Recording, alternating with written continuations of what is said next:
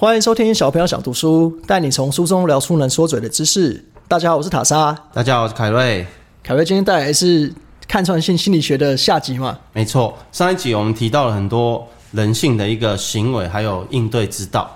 那这一集呢，我们来谈谈其他的层面，譬如说，塔莎，你是有钱人吗？嗯，如果我有钱，就不会跟你这边录 podcast，对吧？很多人就讲，如果我有钱，我还在这边上班吗？对啊，不大家想法都一样啊。为什么我爸不是李嘉诚，对不对？为什么长那么帅却要秃头？你知道这个梗吗？这我知道，这是少林足球啊 对，。少年足球，对，所以很多人都是一直抱怨自己没有钱嘛。对啊，我觉得那这是人性最容易抱怨的东西对了，。那原因到底是什么？原因其实根据统计啊，未必是赚钱能力的差别，而是一般人真的对财没有规划，其实也不是说不会赚，只是你赚的钱不知道怎么用，所以没办法成长嘛。对，或者是乱花掉。那今天我们第一个主题，我们来讲讲看，很多人是存不了钱，所以你看网络上或者是实体课程，很多人是教你，比如说存钱法，还有存股法，这都是一种存。那为什么大部分人听了哦，他却从来不去执行呢？因为花钱很爽啊。对，花钱很爽，所以花钱很爽，这个爽到底对还是不对，在心理学上其实是有一个解释。这个解释的原因就是，很多人存不了的原因是你的价值观往往是有需要调整。譬如说，最常见的，假设我是塔莎的女朋友，塔莎，我好想要一个包包啊！那你问他多少钱？十五万。虽然我们男性跟女性彼此想的会有差距，譬如说，我们可能像我觉得拜拜托那个那个包包一个十五万有什么好买的？花那么多钱很浪费。然后玩传说对决氪了全角色跟全造型，所以总共花了三十八万。对，其实我觉得，我觉得可以理解，这男女花钱的方式完全不一样了。对因为不要说三十八万，你从头都学氪个两万，女朋友大概就崩溃了。对我觉得你花这两万不如花在我身上。对，没错。所以实际上存不了钱，男女都有这个问题点。那对女性来讲，她可能觉得这个包包有一个非常关键的词，叫做我可以得到别人的认同。她花钱是为了得到认同，对，譬如说你传说对决，你刻造型，为什么？就帅啊，为什么要帅？就是因为大家看嘛，大家会觉得你这个造型很帅。走在游戏里面，大家都说，一定都会说，我那一个造型很帅。对啊，因为布鲁也是动不动就要说，哎、哎，谁又出新造型了？对什么美少女战士一定要买。对？两千块没中的话，我我们就不氪了，结果氪两万。对，就氪到有为止。我都花了一万八了，怎么能不不不继续氪就？差最后一步了，存不了钱的根本原因就是社会价值，你被它影响。就像你说的，需要别人认同嘛，别人觉得你有这个包包才是个成熟的女性，她就为了这个必须买。对，像我啊，我二十几岁的时候，我真的也是像一般人这样想。可是我现在我不这样想。譬如说，我也有钱买 Benz 啊，我一点都不想买。哦，因为你会想要买你真正觉得自己需要的东西，不是因为他人觉得你需要嘛？对，还有一个原因是。我买一台 Benz，然后在台北市跟个白痴一样啊！塔莎跟我约一个串烤店，OK，塔莎，我们约七点哦，七点半才到。为什么？因为六点四十找不到停车位，一直找找到七点十五，然后停了一个八百公尺远的，再走路过来，刚好七点半。哇，这个布鲁听到这集不太开心哦，趁他放假的时候在那边偷对，酸。没得酸他，怎么样？我就遮脸，对不对？遮脸我要酸他，对对对。开背你有什么了不起啊？不是，就是 哎心里话都讲出来了。对，所以你会发觉哦，任何事情其实就逃不了心理学。那我刚才那个行为，就是我宁愿坐自行车，我付他一百二，哎，这里停，前面靠右边停，怎么样？我七点跟他约七点，我就是一定能七点到。对啊，花小小的钱就可以当大爷，对为什么不要？对，所以简单来讲，我不再寻求这个社会认同的 Benz 是高级的，Benz 是帅的，而是我把它转成我觉得舒适的。其实我觉得这个心态会活得很轻松，哎，对就不要太在乎别人的价值观，对会比较快乐。所以我就省了几百万。因为以前我在上班的时候，我开车啊，我有一年很扯，我光修车花了三十六万，一下那里坏，一下那里坏，什么引擎坏，我还是在高速公路看到冒烟呢。然后我就觉得，我为什么要花钱找罪受？引爆我再也不开车的是，有一次我在开高速公路，前面可能有砂石车什么，之后会有那种碎石头，直接打到我的玻璃。我那一年已经修了二十几万哦，打到我玻璃破一个洞。第一我吓到，第二我觉得我受不了，因为我去那个车厂原厂维修，他跟我说这一片玻璃要九千六，我说我一天也才赚一千块而已，我到底为什么要花九千六去修这个？嗯，而且你这次修完，可能下一次什么冷气又坏了。对对对，我到底是不是要花钱找罪受？于是我不需要别人认同。哎、凯瑞，你应该开玛莎拉蒂啊？不用不用不用，我坐计程车就好。简单讲，我就会变相的把钱存下来。拿去克传说对决，对，啊不是，对，那是布鲁，哎、布鲁又开 Benz，又有克传说对决，这这很明显存不了钱呐、对吧？所以，当你觉得你存不了钱的根本原因，其实是你被这个社会价值观影响，你从未问问你自己，你觉得这个好不好，而是别人怎么想，你总是把它摆在第一位。因为很长，你买了新的东西，你第一个想法是说，哦，我明天要给我同事看，我要给我朋友看，对代表你在乎的不是你自己喜不喜欢，是别人怎么看你嘛。对，所以塔莎，因为你是台北出生的小孩嘛，对不对？你没有发觉吗？在台北生活比较痛苦。你说大家爱比较嘛？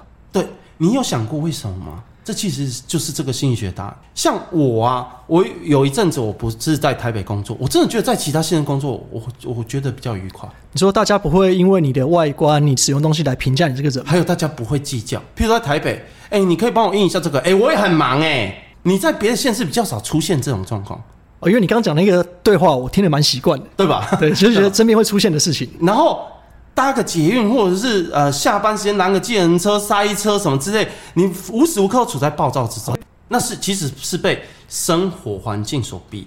所以生活环境其实就是这种社会价值。譬如说，我如果交一个朋友，他觉得我身上带的八千块的皮夹真的很好哎、好帅哦，跟你跟台北富人圈说，哎、我这新买的皮夹八千块，他说天哪，我们都用阿玛尼的，没有八万以上，我们是不会买的。天哪，你怎么样？你会觉得自卑？对，我会觉得我会不想带皮包出门的。对，可是这就是我讲的社会价值，有钱人的社会价值这样，你就偏偏要去跟他碰撞，于是你就存不了钱，你就真的也要去买八万的包包，然后只为了吐那一口气。实际上，这就是你不断流失财富的原因。花在一些其实你根本不需要的东西上面嘛。对你只是为了争那一口气而已好，。想要让大家觉得说，哎、我也跟他们一样用一样的东西哦，我们是同样等级的人。对，所以为什么在台北生活其实比较不快乐？像你如果再放更大的都市，东京、伦敦，那更痛苦，那个痛苦指数超高了。像香港，痛苦指数也超高了，住一个超小的房子，然后物价超贵，然后你你想要做什么都没有梦想的这种感觉，就是你会觉得非常的痛苦。哎、我觉得这个真的是，因为我听到蛮多人长大以后老的梦想就是去花莲、台东，对他说去耕个田，就是那边退休养老。对，为什么人到最后选择这个？因为这个最快乐、最舒适。可以想象那种生活吗？因为我有印象很深刻，我大概两个月前去台东跟家人去，对那我爸妈也是去的时候，觉得哇，好想要以后来这边买一个房子，嗯然后在那边退休耕耕田。有山有水，对啊，就是可能在市区，像你讲，在市区压抑太久了，嗯所以很需要这种慢活的生活，会觉得很放松。所谓的慢活，其实就是不要跟别人比较，比较就是其实你在跟社会价值比较。所以，当你要养成良好的财富观的时候，其实你就要把跟社会价值比较的这件事情降低。而且我觉得比较这种事情永远比不完啊！啊你买了新车，那他买了新房，你是不是也要买房子？对啊你买了房子，你可能努力了三十年，你终于什么都有了，那你也老了，嗯开始比年纪、比健康，永远比不完啊！比如说啊，这车子限量的呢，啊，这房子限量的刚盖，就是你会一直活在这个比较。但你有想过根本的问题吗？如果我们不要考虑社会价值，我每一次出去我就只能开一台车，其实这叫限量。我每一次认真生活就只能住一个房子，这也叫限量。真正的限量是你能做什么，不是这个社会给你什么。这个限量包包全世界只有一千两百个，诶，那又怎么样？我告诉你，我用十五年快要烂掉的皮夹，全世界只有一个。我蛮认同了，因为我的皮夹还是用到快烂掉对。，就是你要养成良好的财富观的时候，其实你就要卸掉社会价值不断赋予你。简单来讲，我个人觉得这就是商人的催眠，限量。所谓的限量，如果说，比如说我们说 Burberry 这个包包限量全世界一千个，如果是它以后 Burberry 不再生产包包，那我还心服口服。不是哦，它是这一个款式一千个，总共有几个款式呢？六十八万两千五百二十二个。对了，这样你要讲起来，限量个屁呀、要讲起来，这也不算限量了嘛。对吧？嗯绝版的东西，那你可能可以收藏一下。对对对可是这种假限量，那好像是可以再忍耐一下了。对，所以其实根本的原因就是你从自己出发。譬如说，我这辈子真的想要出去有个门面，有一个值得我收藏一辈子的包包的时候，那我告诉你啊，最后到罗兰的那个精神。你只选一个的时候，你会怎么选？绝对不是现在大家那种啊，听说那限量啊，不行啊，大家在排队啊，这个不买来不及啊，听说会涨价，你总共买了六十八个啊，所以你的财富不断在流失，那就是因为你一直在跟随社会给你的观念。你可能想要学有钱的生活方式，可人家比你有钱啊，你有学了他的方式，可你没有学到他赚钱的方法，对所以你赚的钱跟不上你花的钱啊。对，所以很多人最后没有财富，是因为他财务规划跟观念出了问题。所以难怪那些什么教存股、教存钱的会有他的客源，对就真的很多人碰到这个问题吧。对，很多人碰到这个问题，他会耐心的去想，哦，我应该怎么样？我告诉你哦，那些存股的人哦，在提早二十年前问他，你问他股票怎么做，冲啊、杀啊、all in 啊、喷啊、标股啊、停损啊，就是当变这样。二十年后为什么变存股？就是人在追求不要跟社会比较。之前很容易像行情好的时候，动不动什么，哎、我朋友赚多少啊，我朋友币圈怎么样，你就你就心里难免会有比较心态。没，错，哎、那个别人有涨停板，为什么我没有啊？那我也有，我买个十只中一只啊，我要跟如果涨停，我再拿出来说嘴，就是你会一直卸不掉这个观念。对，其实回到自己真正的需求的时候，你才发觉这是一个处理财务非常好方式。这可能要真的有点年纪痛过，或是碰多了，才会开始比较知道自己要的到底是什么。没错，没错。所以这个提供给大家参考。第二是我很喜欢讲职场系列，就是我们在职场上啊，不是常常遇到有人对你生气，老板、主管、同事，反正就是不知道为什么，现实生活中如果不一起上班，可能是朋友，只要一起工作就开始会有摩擦。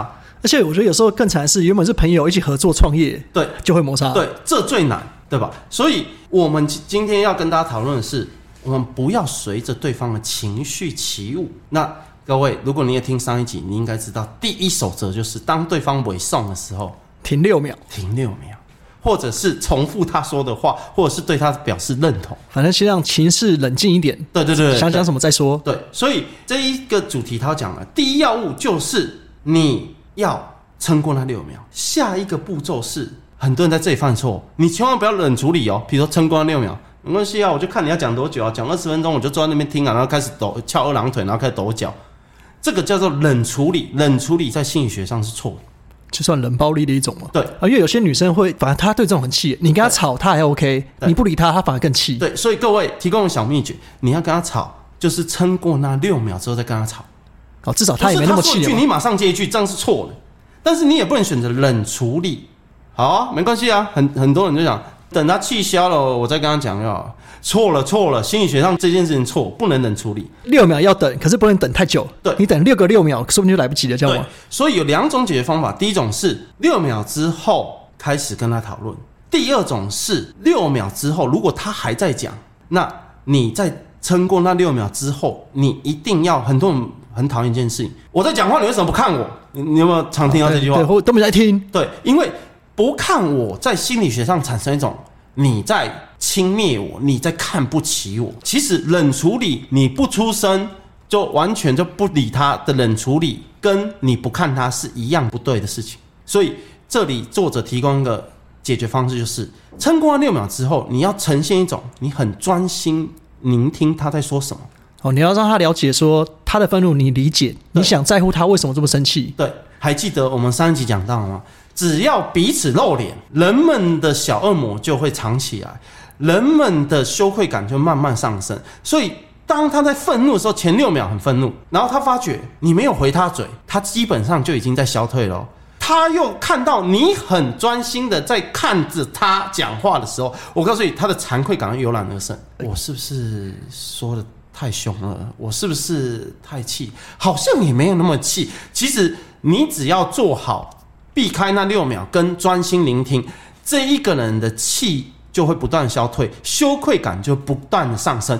这我想到，有时候我跟别人吵架，有时候我真的很气嘛，一生气，有时候讲一讲他的态度如果太好，好到我会不好意思、欸，对啊会觉得我刚刚真的不应该这样对你，对吧就会先道歉。可是如果他用赖跟你吵哦，我告诉你，吵三个小时你们还在讲比战这种东西是真的战不对完。你还会去喝杯咖啡，想一下，等一下怎么回他嘴，怎么用逻辑压倒他。会划以前对话，想说好，我要怎么找你的弱点？对，我跟你讲哦，不对哦，我跟你讲，你等我一下，然后去翻那个三个月之前，你之前是不是讲过这个啊？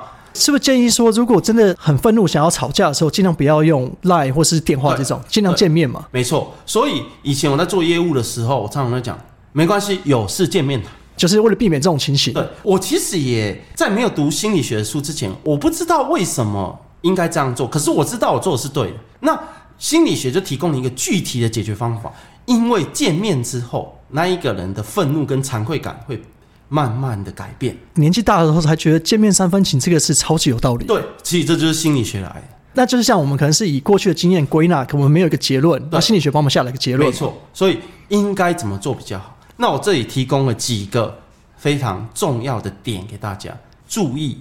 当你遇到争吵或者是对方在愤怒的时候，千万不要添加不对的肢体动作。像是怎样是比中指这种啊？呃，比中指那是直接要干架嘛，是吧？对，所以譬如眼神飘忽不定，就是我刚才讲的第一个，你为什么讲我讲话你不看我，他就更怒。还有，不要双手插在胸前。这个是好像要吵架的姿势嘛？对，其实心理学上对双手插在胸前有一个具体的解释。你知道人什么时候想双手插在胸前吗？很冷的时候，很冷，就是搞人顺的时候会这样。那个叫做抱着自己的肚子，不叫哦不叫插在胸前双手插在胸前。双手插在胸前，你如果赋予他一个画面，常常看电影你会发觉他插在胸前，安壮啊，来啊，某啊，来输赢啊，就是大概是这种要争吵、要打架的一个概念。你知道人插在胸前，其实就是防卫心提高的时候，人会想要把双手插在胸前。谈话对象也会觉得说你是要防卫什么？你是要跟我战的吗？对，不然你下一次你可以试试看，就是你的主管跟你讲话，你就把双手插在胸前哎、。这样讲很有画面，这完全不敢啊！我要完全暴怒，我告诉你，主管绝对暴怒。还有，我们以前会讲说，也可能是我们老了，但是其实这是一个世俗普遍的说法。年轻人，我跟他讲话抖来抖去，在那边抓头发，我告诉你，抓头发跟抖来抖去都是给人家严重的轻忽感。对，因为就觉得你很不专心啊，你根本不在乎我讲什么。啊，很多人在讲没有啊，我在听啊，那个那边抓头发没有啊，给纸笔有没有那边抓？哎，我告诉你，这个非常容易激怒大家。所以，当你在面对对方的愤怒的时候，请你用专心聆听的表情，让他产生羞愧感，不要再添加那种挑衅的肢体动作进去。他已经很气了，你不要做出会激怒他的动作、啊。对，那有没有说苏联有没有讲说手要怎么摆比较好啊？没有？你手就自然摆就好。好，就是不要乱放我们举一个反向例子，当你要否定别人的时候，你手会怎么动？就挥来挥去吧。对，挥来挥去。所以其实心理学就是在具体这件事情，挥来挥去，你就知道你否定别人的时候一定会做。那你在听人家讲话的时候，你就不要挥来挥去。那一样啊，像很多人说我没有挥来挥去，我抓头发，抓头发的时候，你的手就是在挥来挥去。所以你的头发抓的直不直，然后翘不翘，比我现在讲话还要更重要的，对。所以这是种挑衅，肢体行为，如果你不理解的话，你会很容易挑衅对方。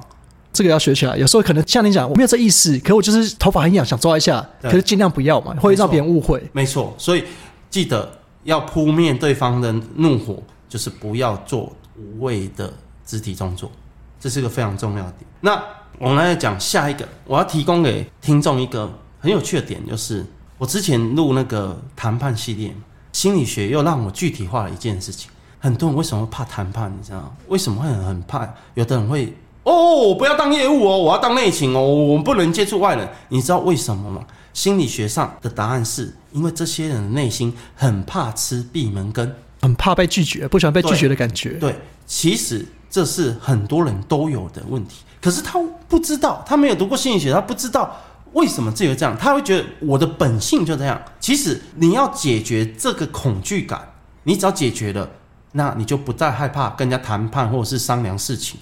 而这个方法，心理学其实有一个非常有趣的一个解决方法，就是两个招式：第一是得寸进尺法，第二是以退为进法。各位听到这里，这不是武功的招式，而是这个很有趣。我们现在想想看，得寸进尺法什么，你知道吗？塔莎，我啊、我我真的啊，我最近就是薪水没发，你可不可以借我一百块？我我我我明天就还你，就是我晚上买个便当就好，一百应该还可以了。可以哈？谢谢啊，塔莎，我忘了。现在便当都涨价了，一个便当都一百二到一百五了，不然这样借两百好了啦。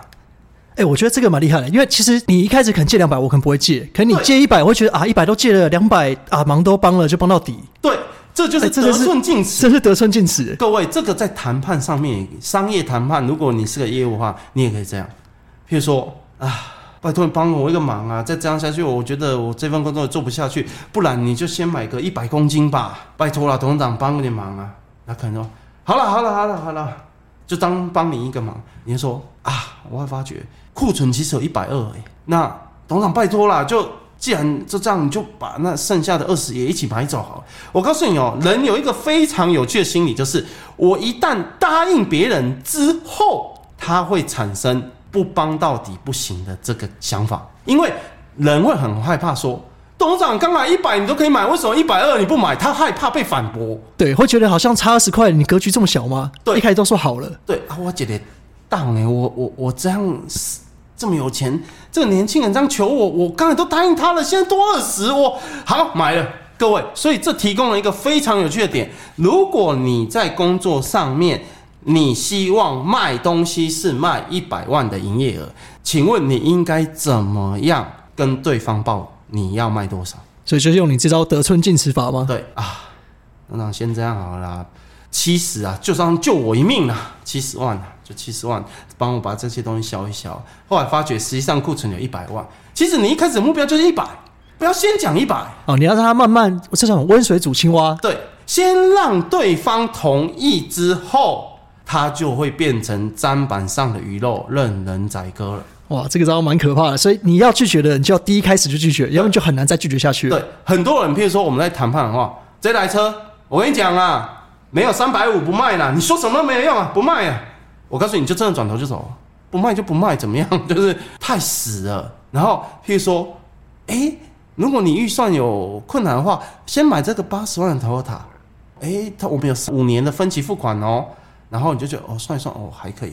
我告诉你，人绝对不会买花八十万就走出来，你知道为什么？但是哦，我告诉你哦，现在二零二三年有一个新的一个全配的方案，拥有最大的目前为止最大的荧幕，还有自动导航，然后还有它如果再加五千块就可以升级音响，这些东西其实加一加的话，只要八十八万，哎、知道我会中哎、对你就会中这个了。我会中。一开始跟我讲八十八，我可能不会买，可是我就觉得都八十万了，加八万可以这么多享受，对，好像可以加如果你是一个销售人，你跟他讲八十八万配套好了，所以你要先让他同意八十万，让他觉得哦这是可行的哦，然后才慢慢加加加加。他一旦答应之后，就会下不了台阶。注意这个人性非常有趣的点，因为这个非常的好用。